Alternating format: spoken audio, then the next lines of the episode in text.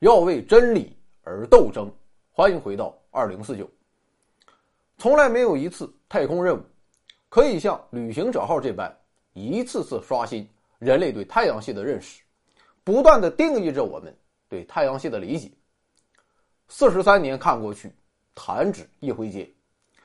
也正是在这既漫长也短暂的时光中，旅行者一号与旅行者二号造访了四颗行星与四十八颗卫星，而其中的二十三颗卫星，人类在此之前竟然从未知晓它们的存在。在人类对未知太空的探索历程中，旅行者号可谓水雨争锋。而到今天，就在此时此刻，旅行者号。仍然在进一步拓展着人类探索宇宙的疆域，它已经超出了太阳的影响范围，进入到了前所未知的星际空间。尽管今天一部手机的计算能力都要比旅行者号所搭载的计算机强上几十万倍，但我们相信，传奇仍未落幕，新的惊喜或许就在明天。这不由得让我想起了一句话：我们终将。落入凡尘，但总会有人仰望星空。欢迎收看大型娱乐节目《回到二零四九》第六季第一集《开路先锋：旅行者号漫游记》。长久以来，在人类的视线中，木星和土星就代表了太阳系的边际。直到二百三十九年前一七八一年，随着威廉·赫歇尔的望远镜对准了天王星。太阳系的边际在这沉寂了许久之后，终于得到了拓展。但是，即便在1846年，海王星的存在也被观测证实之后，人类对以上四颗星体的认识也与今天相差甚远。当然了，相比之下，人类对木星与土星的认识还是要深刻的多。得益于伽利略、卡西尼、惠更斯、麦克斯韦、詹姆斯·基勒等科学家。前仆后继的努力，以及先驱者十号与先驱者十一号在一九七三年和一九七四年的相继造访，人类对木星与土星的认识不断得到深化。但是在太空中缓慢穿行的天王星与海王星，却始终被迷雾笼罩，在人们眼中，它们无非就是两颗闪烁的光点。就在这样的历史背景下，旅行者号。开启了自己漫长的太阳系之旅。而要说起这一伟大旅程的开端，我们就不得不首先介绍一位关键人物，他就是加里·法兰德罗。在上世纪六十年代，作为美国喷气推进实验室的研究生，法兰德罗在科学家米诺维奇研究的基础上进行了大量计算，并敏锐地指出啊，在一九七六年到一九七八年间。发射的航天器可以利用木星的巨大引力，在不到十年的时间中到达土星、天王星和海王星。这一发现可谓改写了人类的航天史，因为对于航天器来说，直接飞往外部行星需要巨大的发射能量以及漫长的飞行时间。大致来看，如果硬干的话，那么到达木星需要两年半，到达土星需要六年。到达天王星需要十六年，到达海王星则需要三十年。但是在七十年代末，这些太阳系的外部行星将十分罕见的位于太阳的同一侧，而且彼此之间距离较近。如果借助引力弹弓效应，那么一艘航天器便有可能在短时间内依次造访木星、土星、天王星与海王星，甚至是更为遥远的冥王星。要知道，这几颗外部行星每一百七十六年才会出现一次如此有力的天体排列。此前的最后一次，拿破仑的铁骑还在横扫欧洲。可见，对于全人类来说，啊，这是一次千载难逢的机会。妥了啊，蓝图已经绘制，接下来就得具体干了。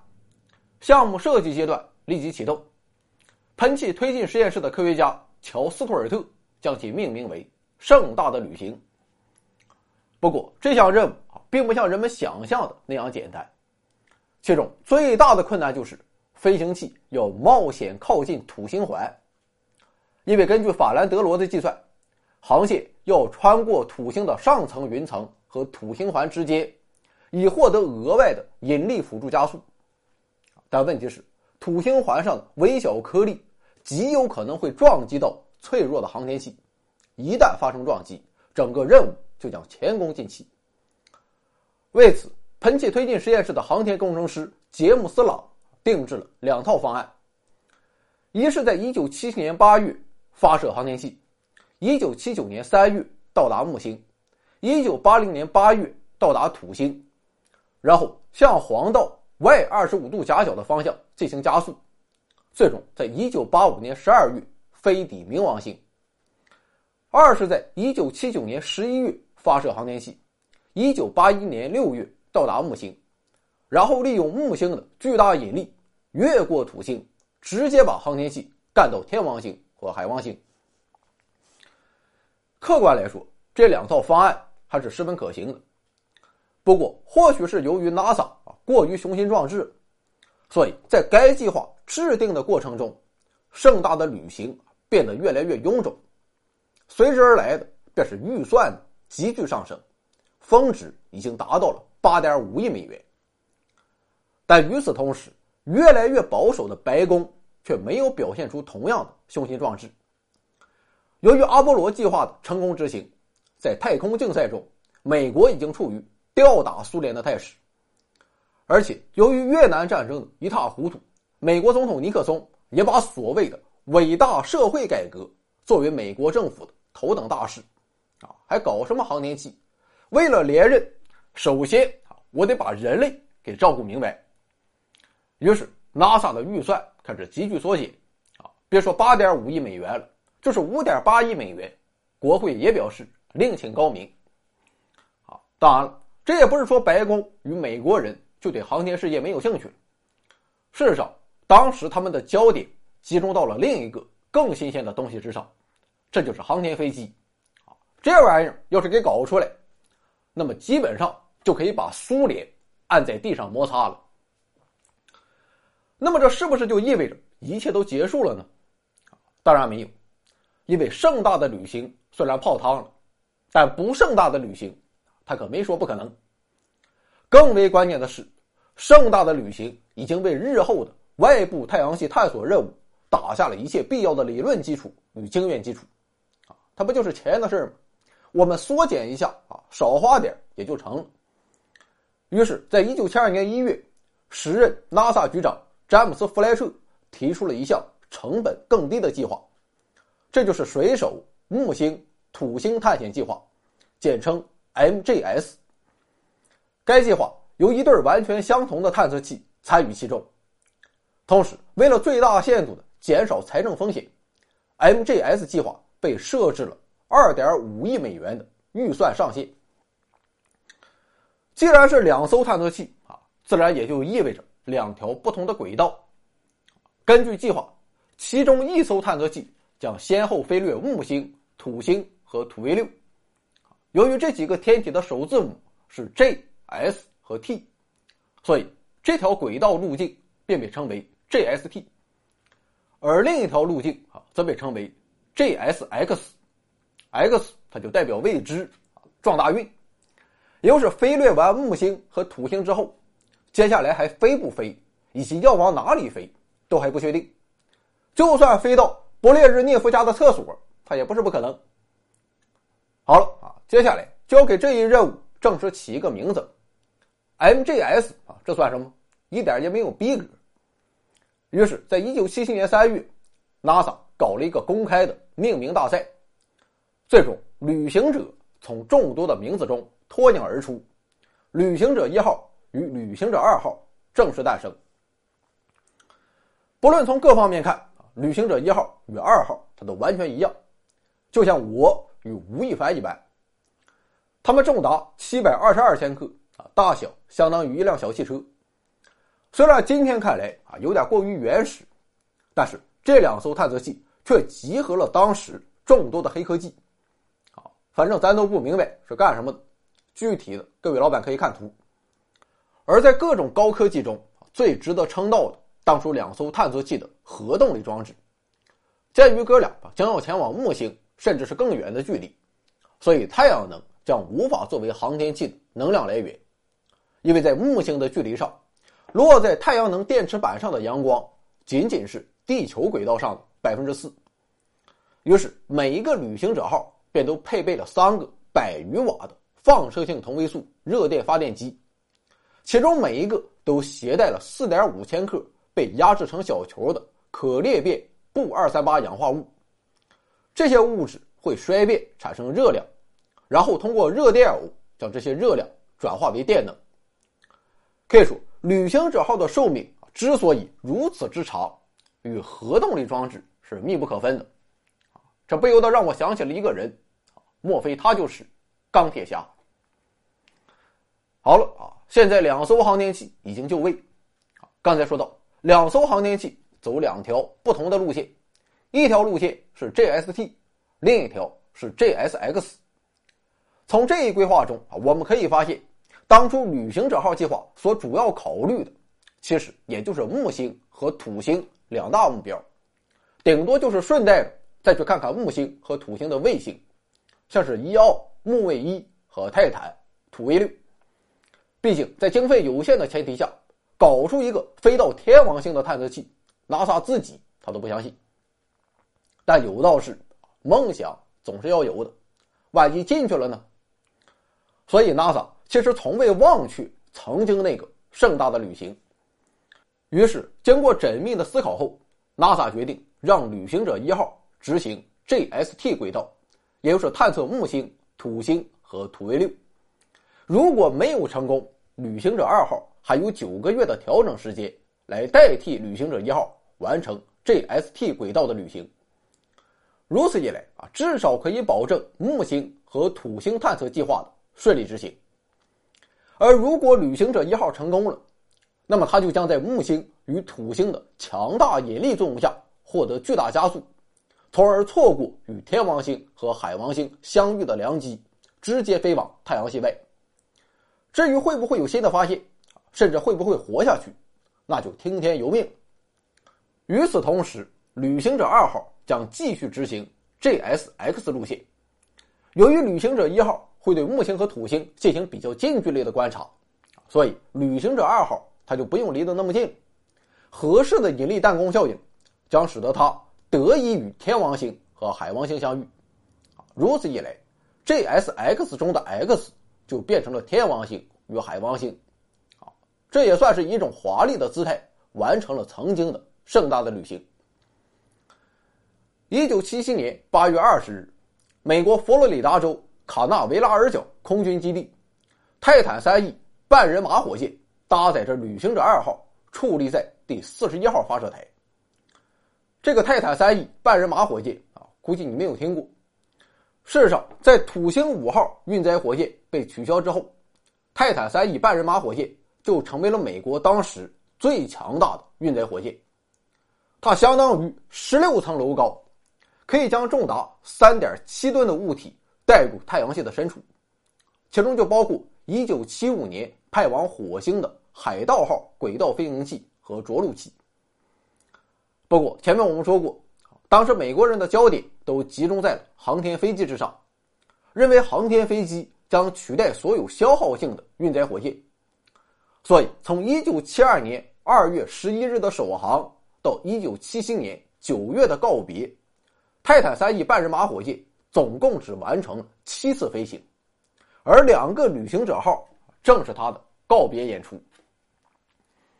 可以说。虽然整体上计划周密、野心勃勃，但当时几乎没有人会想到该项目会一直持续几十年时间，并逐一探索外太阳系的四颗巨行星以及他们的几十颗卫星，更想不到他们会把人类文明带到太阳系之外。这个项目实在存在太多的未知数，因为即便到今天，也没有哪个飞行器飞行过如此之远。也没有哪一个航天器可以独自生存如此长的时间。事实上，在那个闷热的星期六早上啊，人们心中更加关心的是另一个问题，这就是为什么旅行者二号会在旅行者一号之前进行发射。答案正是因为两颗探测器驶向了不同的轨道。旅行者一号的 JST 轨道短而且快，虽然它要比旅行者二号晚十六天起飞，但是因为运动速度更快，所以它将在一九七七年十二月超越旅行者二号，并在一九七九年三月提前到达木星，一九八零年十一月提前到达土星，然后便直奔太阳系之外。而旅行者二号的航程则需要更长的时间，毕竟它要精确计算自己。与木星和土星相遇的时间，以此获得一个最好的驶向天王星和海王星的轨道。在 NASA 看来，谁先起飞这不重要，重要的是谁先到达木星，所以才出现了旅行者二号先于一号起飞的情况。紧跟着旅行者二号的脚步，美国东部时间一九七七年九月五日上午八时五十六分，旅行者一号。也在卡纳维拉尔角空军基地第四十一号发射台，搭乘最后一班泰坦三 E 半人马火箭驶向太空。当然了，这段漫长的太阳系之旅啊，注定不会一帆风顺。从火箭升空之时起，各种小问题就不断涌现。不过，或是出于地面指挥人员的自我奋斗，或是单纯的就是出于运气，两艘探测器还是不断的克服着重重困难。坚定的驶向了太阳系的远方。一九七九年一月，经过十五个月的漫长旅程，旅行者一号终于到达了第一站——气态巨行星木星。四月份，旅行者二号也顺利抵达。从此开始，太阳系的历史将被彻底改写。好，接下来我们就来看看关于太阳系的哪些重大发现。是由旅行者号所首次揭示的。首先是木卫一活跃的火山活动。旅行者一号在首次接近木星的时候就发现，有一弯暗淡的蓝色新月形状的物体从木卫一的边缘探出。这究竟是什么东西呢？NASA 科学家琳达·莫拉比图经分析后得出结论：这是一座火山向太空抛射出的。高达二百八十千米的物质。随后，人们以夏威夷火山女神的名字将这座火山命名为培雷。而在此之前，天文学界一直以为木卫一就和月球一样死气沉沉。不过，令科学家们没有想到的是，这座火山的发现其实仅仅是个开始。之后，旅行者一号与二号又在木卫一上发现了数百座火山热点。这使得木卫一成为了太阳系中火山活动最活跃的地方，而它产生的能量竟然是地球上所有火山总和的两倍。但你要知道，木卫一的直径只有地球的三分之一，热点数目只有地球的五分之一，如此少的热点数量就爆发出了太阳系第一的火山活动，这充分说明木卫一内部蕴藏着巨大的能量。而产生这一现象的主要原因，正是木星的强大引力所致。其次是木星环的首次发现，在一九七九年之前啊，人类已经知晓土星和天王星都拥有星星环，而至于木星有没有星星环，当时的理论模型给出的答案是否定的。不过，就在旅行者一号到达木星最近点仅十七个小时之后。这一结论啊就被证明是错误的，因为一张本来为寻找新卫星的照片清晰地显示出，在木星周围存在着一个三十千米宽的细细的星星环。虽然这个环的规模与土星环没法比，甚至与天王星环也不在一个级别，但是小怎么了？小也照样可以满足你。木星环呈现为淡红色的外观。与旅行者号新发现的木卫十四、木卫十五和木卫十六的表面颜色十分相似。鉴于此，天文学家认为，这个环可能是由被潮汐力撕裂的一个古老的卫星演变而来的。而且，有人认为，木卫五也为木星环的形成提供了一定的物质来源。除了以上两大关于木星及其系统的全新发现之外，旅行者号也进一步加深了人类对木星磁场、大红斑和木星大气的认识。总之，旅行者号探测器首次揭示了整个木星系统，并向人类展示了四颗伽利略卫星之间的巨大差异，可谓惊喜连连。一个木星就让人类深刻感受到了行星探测的不可预测性。那么接下来的土星呢？事实上，它也同样没有让人类失望。一九八零年十一月，旅行者一号飞临土星，不久之后，旅行者一号便有了第一个巨大收获。一直以来，地球上的观测都表明，土卫六的直径长达五千八百千米，这使得它稳居太阳系第一大卫星的宝座。但与此同时，天文学家也十分清楚，这个五千八百千米其实是不靠谱的，因为土卫六上存在着大气，把大气也算作直径的一部分。木卫三表示：“啊，你这就是典型的耍流氓。”于是，为了解答这一长久的疑惑，十一月十一日早上，旅行者一号便对土卫六的大气进行了精密探测。结果发现，土卫六的大气层远比预期的要厚得多。而在除去大气之后，事实上，土卫六的赤道直径为五千一百五十千米。从此，人类可以确定，相比于木卫三，土卫六还是要略小一些。当然了，即便如此，它也依然比水星大了一圈。另外，在旅行者号到达之前，科学家已经知晓土卫六的大气中含有甲烷，但是也仅此而已。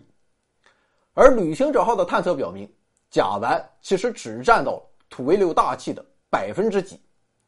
土卫六大气的真正主宰是氰化氢和乙炔，其中氰化氢在氨基酸合成中起着重要作用。这不由得让人们浮想联翩，因为现在的土卫六或许正反映了地球在其婴儿阶段的状况。进一步的，土卫六将来会不会也演化出生命呢？再大胆一些，现在的土卫六厚厚的大气层之下，是不是就有着生命存在呢？所以，直到今天，土卫六依旧是各路秉承科学精神的科普人的最爱，因为它有故事。在离开土卫六十八个小时之后，旅行者一号从近处飞掠了土星，于是新的发现再度诞生，这就是土星环。早在一六一零年，伽利略便从自制的望远镜中发现了土星环的存在。不过当时他并没有意识到这是一个环状结构，而是将其误认为是一个三星系统。后来，在一六五五年，惠更斯第一次指出了土星环的存在。一六七五年，卡西尼又在土星环上发现了一个缝隙，也就是后世所谓的卡西尼缝，一条缝隙将土星环。分成了 A 环和 B 环。后来，在1850年，C 环也出现在了人类视野之中。1979年9月，先驱者11号又发现了 F 环。不过，这个 F 环它还是奇怪，因为它呈现出了一种特殊的扭结状结构。啊，对此，人们猜测，F 环附近极有可能存在着小卫星。正是这些小卫星的存在，其引力。塑造了 F 环这一特殊的结构。果不其然，随着旅行者一号的到来，两颗横跨 F 环的小卫星被首次发现，这就是土卫十六与土卫十七。与此同时，旅行者一号还发现了布满尘埃的 D 环和十分细长的 G 环。九个月后，旅行者二号也到达土星。由于它装备着一个功能更为齐全的光偏振器。所以又进一步的分辨出了很多在此前看不到的小环，这就说明土星环的环与环之间，其实基本上它没有什么缝隙，即便是对于望远镜都可以清晰分辨的宽阔的卡西尼缝来说，期间也包含有大量的灰尘和岩石碎片，绝对不是一片虚空。当然了，旅行者号绝不仅仅只对土星环的结构进行了探测。与此同时，他们传回的大量数据也帮助天文学家了解了土星环的性质，并进而分析其起源。可以说，直到今天，壮丽的土星环依旧迷雾重重。要想更加的逼近真相，或许只有等待下一个旅行者的造访了。而至于土星本身，旅行者号也有新的发现。在过去，人们普遍认为土星与木星的大气组成基本相同，但旅行者号的探测表明，二者还是存在显著差异的。主要表现就是，土星大气中氦的丰度比较小，而氢的丰度相对较大，约占大气总量百分之九十六，而木星上的这一数字是百分之八十七。不过整体上看，二者确实还是十分相似的。比如说，它们向太空辐射的热量，都要比从太阳吸收的热量更多。同时，它们也都在绕着自己的轴快速旋转，所以产生了扁平的极地以及向外的赤道。而这一点啊，也是所有四颗巨行星所共有的奇妙特征。以上这些发现啊，足以让天文学家兴奋不已。但是对于普通老百姓来说啊，咱都不懂。幸运的是，旅行者号啊，也为咱这些没有科学精神的麻瓜同样带来了巨大惊喜。这就是新卫星的发现。在旅行者号到达之前，人类已经发现了土星的十颗卫星。在旅行者号到达之后，两颗探测器啊，自然是对这些已知的卫星进行了大量探测。与此同时，借助着旅行者号传回的照片，人类更是在1980年。一下就发现了七颗土星卫星，就是土卫十一一直到土卫十七。后来，在一九九零年，还是得益于旅行者号的观测，人类又发现了土卫十八。不过，土星的卫星系统啊极为复杂，我们有理由相信，真正进入到旅行者号视野的卫星可能远远不止八颗，只是受制于相机有限的分辨率。啊他们始终将自己隐匿在深空的黑暗之中。一九八一年，旅行者一号与二号相继完成了土星探测任务，接下来迎接他们就将是前所未知的全新领域。旅行者二号将前往天王星和海王星，与此同时，旅行者一号将从行星公转的平面上驶离，奔向太阳系的边界。妥了，大活来了！旅行者二号的仪器。随即被停用，航天器进入了休眠状态，步入为期五年的孤独的天王星之旅。可以说，这一刻这是充满了诗意，就等着醒来之后给你搞一个大新闻。好了，期间无书，转眼间就是五年之后，一九八六年一月，旅行者二号飞抵天王星，一九八九年八月又抵达海王星，旅行者二号。成为了第一个造访这两颗天体的人类航天器。在旅行者二号到达之前，人类对天王星和海王星知之甚少，啊，基本上就是虚空中两颗模糊的斑点。人们的知识水平只停留在他们是太阳系的第七和第八颗行星，距太阳分别为二十九亿公里和四十五亿公里，直径啊也都差不多，约为四万八千公里，主要由气体组成。其中，天王星的自转轴奇怪的倾倒在公转轨道面上，并且拥有五颗卫星，而海王星则拥有两颗卫星。所以，关于天王星和海王星，旅行者二号所带给人类，就不再是各种颠覆性的认知了，而是一系列新的知识。首先，旅行者二号的探测发现，天王星整个大气的温度分布非常均匀。大约为零下二百一十六摄氏度，这种均匀的气温分布使得天王星表面异常的平静和温和。在这种宁静之中，天王星周而复始的过着自己一天的十七点二五个小时。而对天王星的磁场探测发现，天王星的磁场相对于它的自转轴倾斜了五十九度，这是一件十分奇怪的事情，因为在地球上。它就相当于把北磁极给转到了扬州那里。另外，也像探测木星和土星一样，旅行者二号首先对天王星已知的卫星进行了一番暗中观察，结果发现这五颗卫星啊有一个共同点，那就是全都非常黑，特别是天卫二，简直就和煤球一样。这哥们儿也是迄今为止人类发现的表面颜色最黑的一颗卫星。而最让人感兴趣的，莫过于天卫五，因为旅行者二号的照片清晰的表明，天卫五在历史上一定遭过不少罪，甚至曾经发生过大撕裂。当然了，在研究已知卫星的同时，旅行者二号也发现了新的卫星，而且一下就发现了十颗，从直径仅有二十六千米的天卫六，到直径为一百六十千米的天卫十五，不一而足。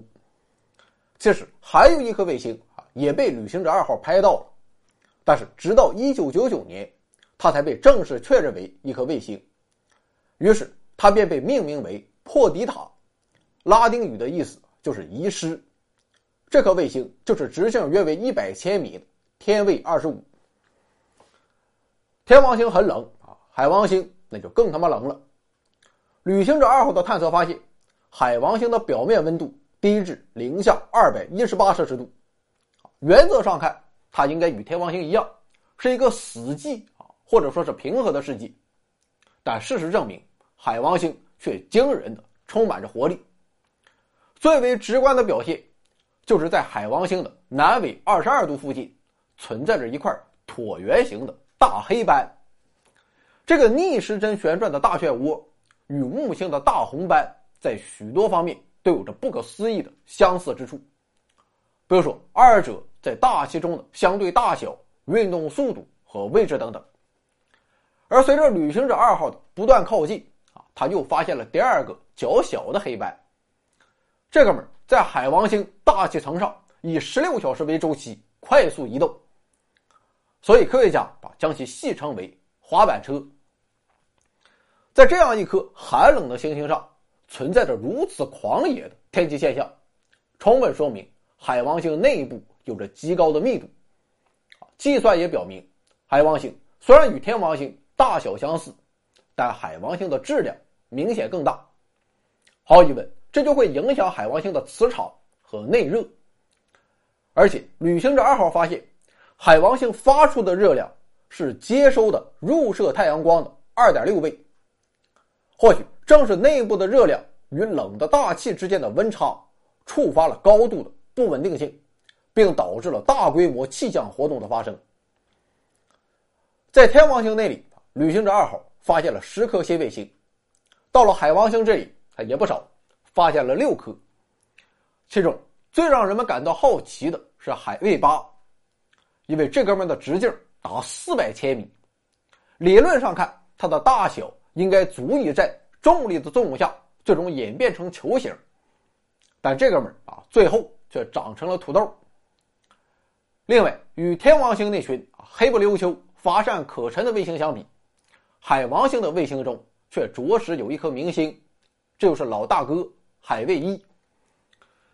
事实上，在威廉·赫歇尔发现了庞大的天卫三与天卫四之后，下一个被发现的天王星或海王星的卫星正是海卫一。发现者是英国天文学家威廉·拉塞尔。他之所以可以如此早的走进人类视野，一方面是因为个头确实比较大，是太阳系中的第七大卫星，而更重要的原因还是在于海卫一。对阳光极高的反射率，这哥们儿可以反射超过百分之八十五的入射光，是太阳系中光谱最为多样的天体。同时，海卫一也保持着太阳系最低温的记录，表面温度低至零下二百三十六摄氏度。不过，即便如此，海卫一却并没有一片死寂。旅行者二号发现，海卫一粉红色的南极地貌。由甲烷、氮和水冰组成，这使得在南极地貌内部产生了适度的温室效应。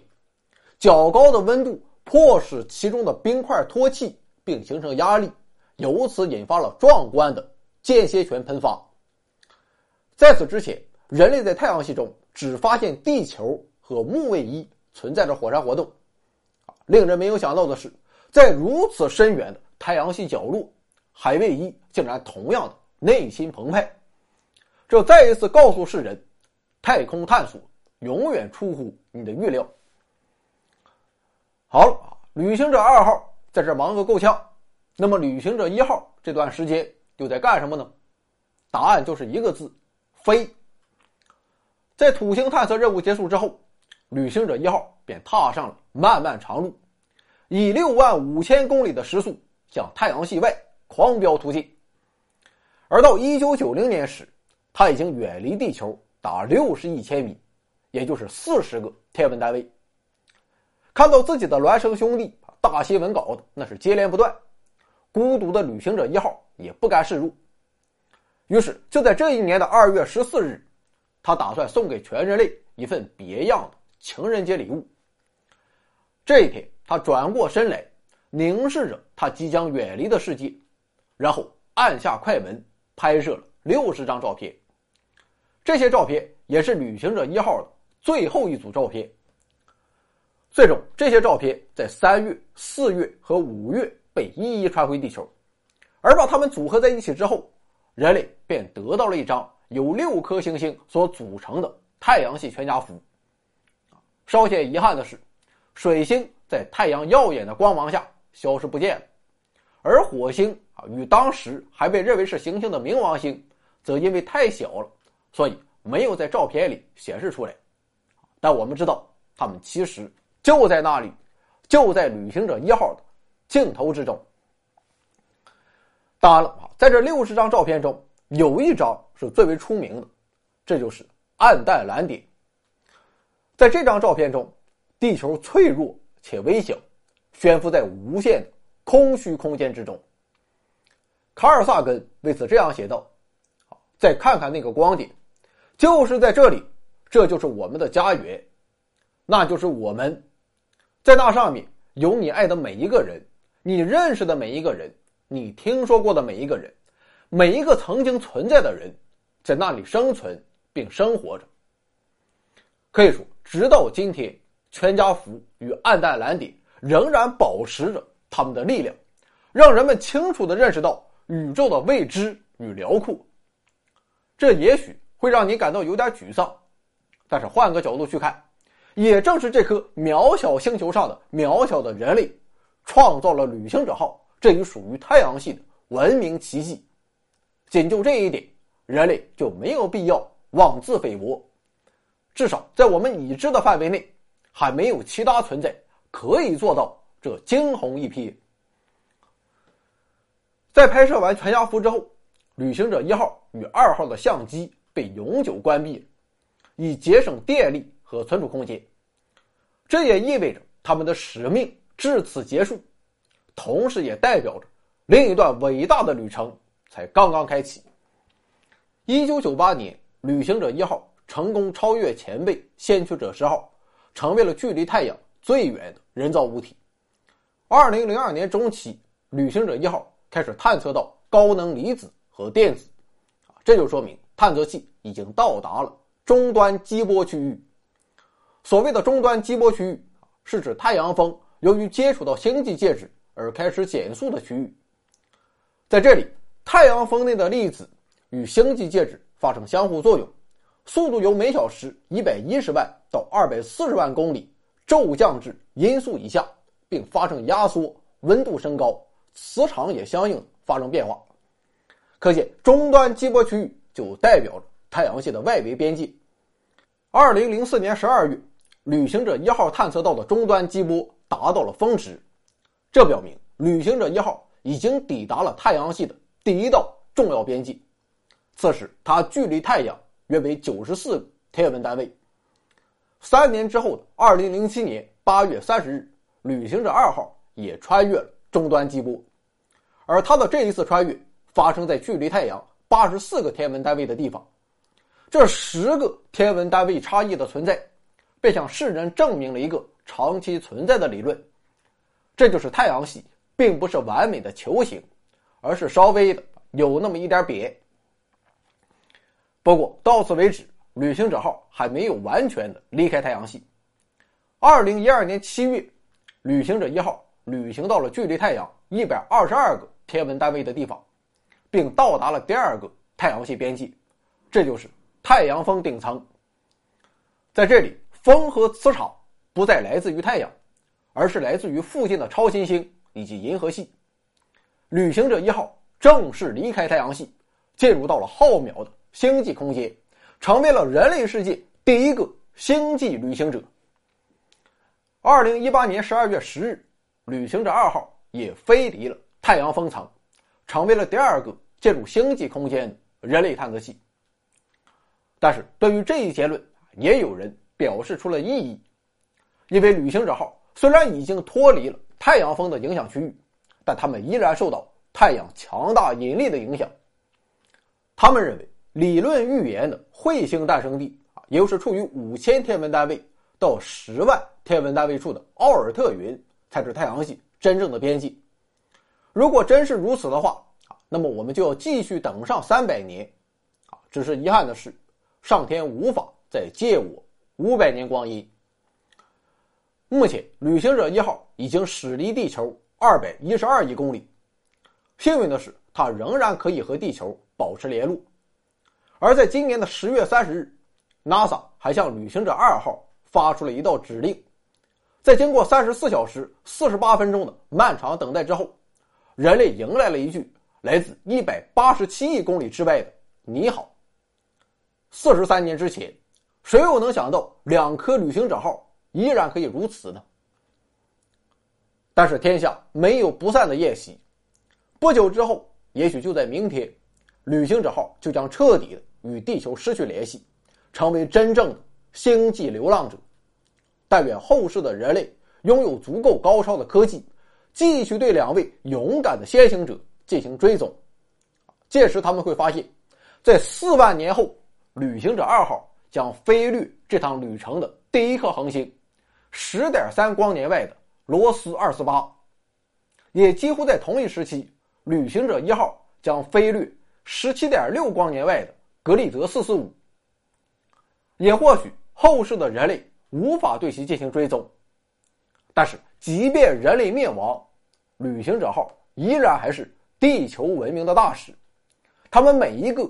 都是时间的胶囊，他们在一颗宇宙中的暗淡蓝点上开启征程，他们来自于一段振奋人心的太空时代，他们永远属于曾经那个雄心勃勃的人类文明。去吧，去吧，见证沧桑巨变；去吧，去吧，领跑梦境与人寰，空间。无限辽远，风发着去笑傲非凡，宇宙危机四伏，挡不住一路追求的狂欢。去吧，去吧，驶向无尽的终点，还心海以最初的波澜。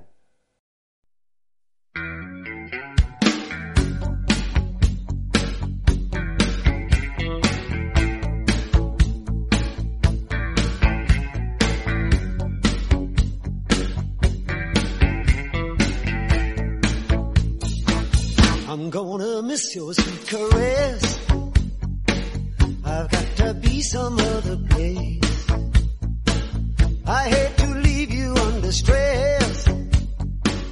I need some help to pack my case.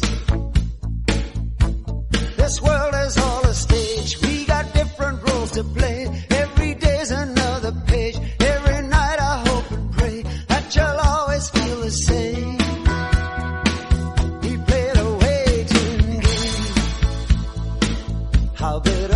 To say goodbye. Who knows what lies around the bend? There's so much danger